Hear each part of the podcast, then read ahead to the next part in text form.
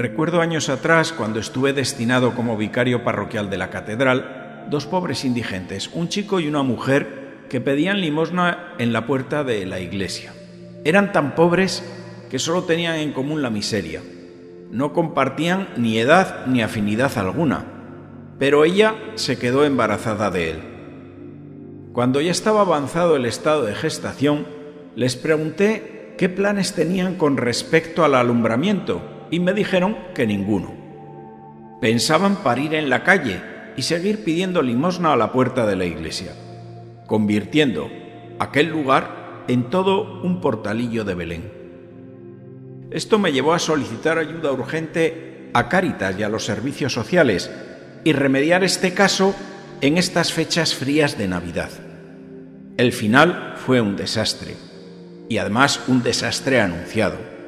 Un niño en una casa de acogida, una pareja separada a los días de haber nacido el hijo, cada uno por su lado, cada uno en un país distinto. Los padres no quisieron saber nada de aquella criatura. Además, tampoco estaban capacitados para asumir responsabilidades. Es lo que tiene la pobreza, que no se trata solo de no tener dinero, tampoco se tiene talento, ni futuro, ni higiene, ni educación, ni sensatez. Cada Navidad me acuerdo de aquella situación. La vida monta un portalillo de Belén en cualquier lugar. Nuestra casa también es un portalillo con sus propias historias y con sus pobrezas y miserias. En todos los lugares aparece el hilo negro del sufrimiento más oculto o disimulado Da igual que sea un palacio, un piso en las afueras o la puerta de una catedral. Seguramente tú que me escuchas también tienes tu propio portalillo con tus carencias, con tus abandonos y fracasos, con algunas ausencias, con necesidades, con sueños, esperanzas, sufrimientos, etc. Y que los llevas como mejor se puede. Con la intención de reflexionar sobre el portal de Belén, en la parroquia, durante la cuarta semana de Adviento, hicimos un rato de oración, mientras levantábamos el nacimiento de la capilla debajo del altar. Meditamos con todos y cada uno de los personajes, descubriendo su significado para nuestra vida y dándonos cuenta de que también a nosotros nos representan. Nuestra vida puede mostrarse en un portal con sus miserias y sus grandezas, con las debilidades y las esperanzas, con las personas de nuestro entorno como si fueran figuritas de este peculiar portalillo. Este misterio de la encarnación de Cristo se hace en cada hogar y en cada vida. Así lo experimentó San Francisco de Asís cuando en 1223 manifestó al Papa Honorio III su plan de representar la noche de Navidad y construyendo un establo, agrupó en silencio de adoración a los diversos personajes. A partir de entonces recibió San Francisco la experiencia gozosa de tener el niño Jesús entre sus brazos. ¿No es nuestra vida un Belén? ¿Y no es Dios un belenista que pone y quita y al final recoge y envuelve cada una de las figuritas que somos nosotros? ¿Qué otras figurillas ha colocado Dios junto a ti en tu portal? ¿Cuál es el escenario de tu vida que debe ser aceptado y bendecido? Ciertamente, Dios es ese belenista, que también repara las figurillas rotas. Estamos diseñados para una adoración que ahora vemos entre sombras, pero que ha de realizarse después de nuestra muerte para la eternidad. Qué bueno sería que los montajes de los belenes familiares se hiciesen con toda la familia, aprovechando la ocasión para orar, para enseñar a los hijos la historia más hermosa de la humanidad. No sé si tendrá algo que ver el virus, pero este año estoy con hambre de villancicos. Hace algunos años comenzaban ya en noviembre a sonar villancicos en la radio y televisión y a ambientar la Navidad.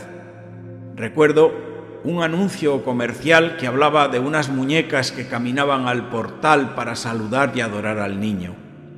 Hoy, por contraste, el comercial más escuchado nos dice que todos somos elfos. no hay niño, ni nacimiento, y mucho menos adoración. ¿Dónde está la salvación?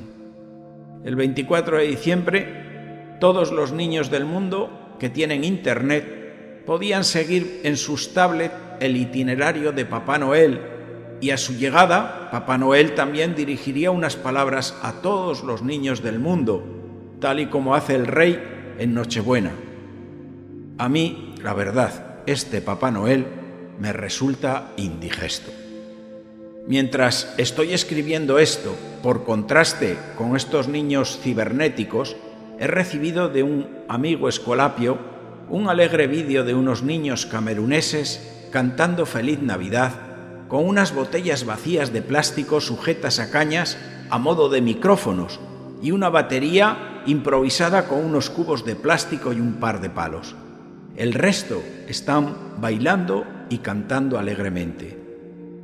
Esto me parece mucho más auténtico que los niños con orejas de elfo ávidos por sus regalos de Navidad. Otro ejemplo es un instituto, donde se ha colocado un sencillo Belén.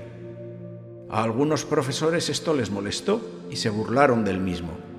A mí me molesta esta actitud cuando ellos son parte activa que han llenado el instituto de carteles y lemas a favor del feminismo más radical y de la ideología de género. Parece que este debe ser el pensamiento único y una humilde representación tradicional de lo que en verdad es y significa la fiesta de Navidad pueda molestar tanto. No lo entiendo. Y eso, que menos mal que estos son los tolerantes. Esta generación se ha empeñado en sacar a Dios fuera y en su lugar quiere elevar al hombre a lo más alto.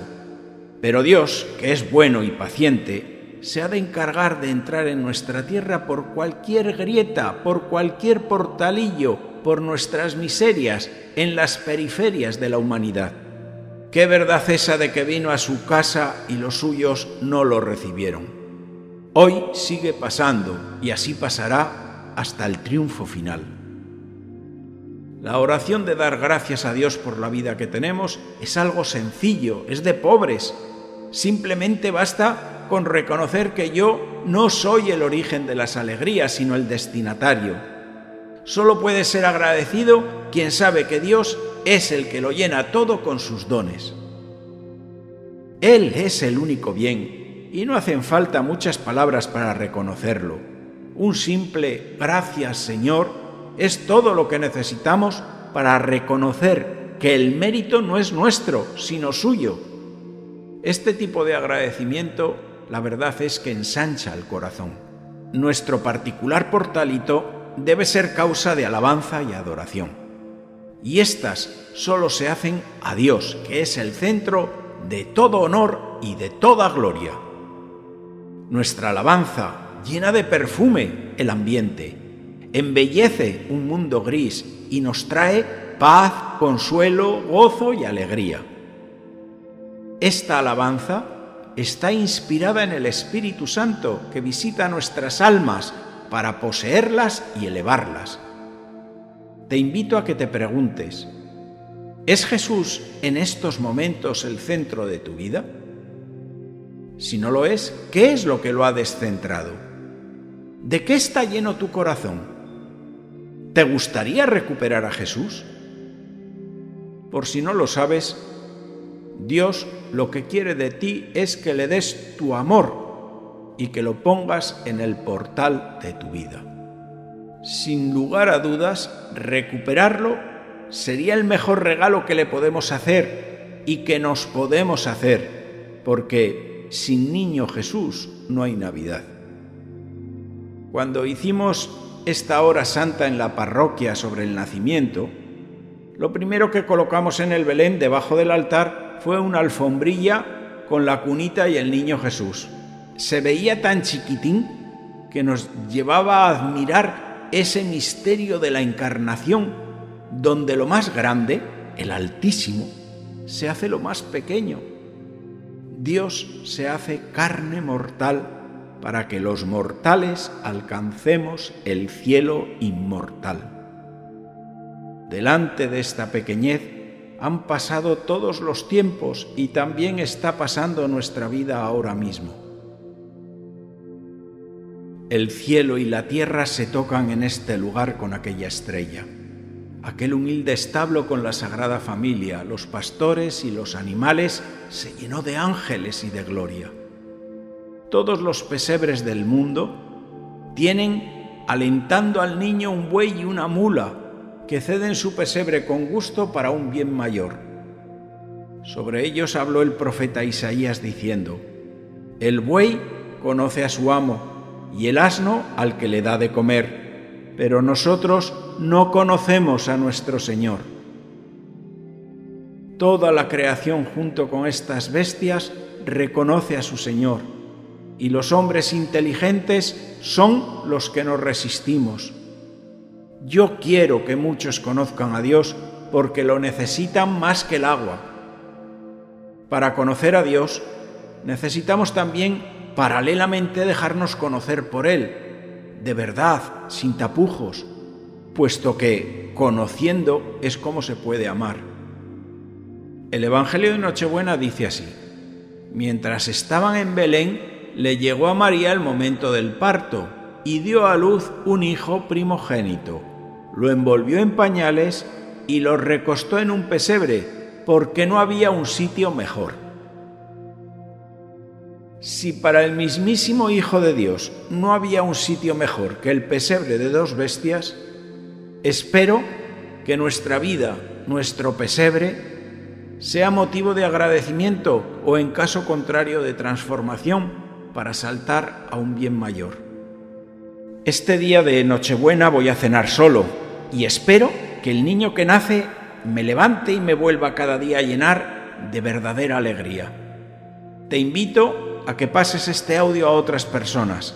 Les hará bien y es gratis. Puedes encontrar esta y otras reflexiones en las principales plataformas como Spotify, Anchor, Apple o Google Podcast con el nombre de Reflexiones de un cura de pueblo. También puedes escucharla en los audios de la página web parroquialainmaculada.com.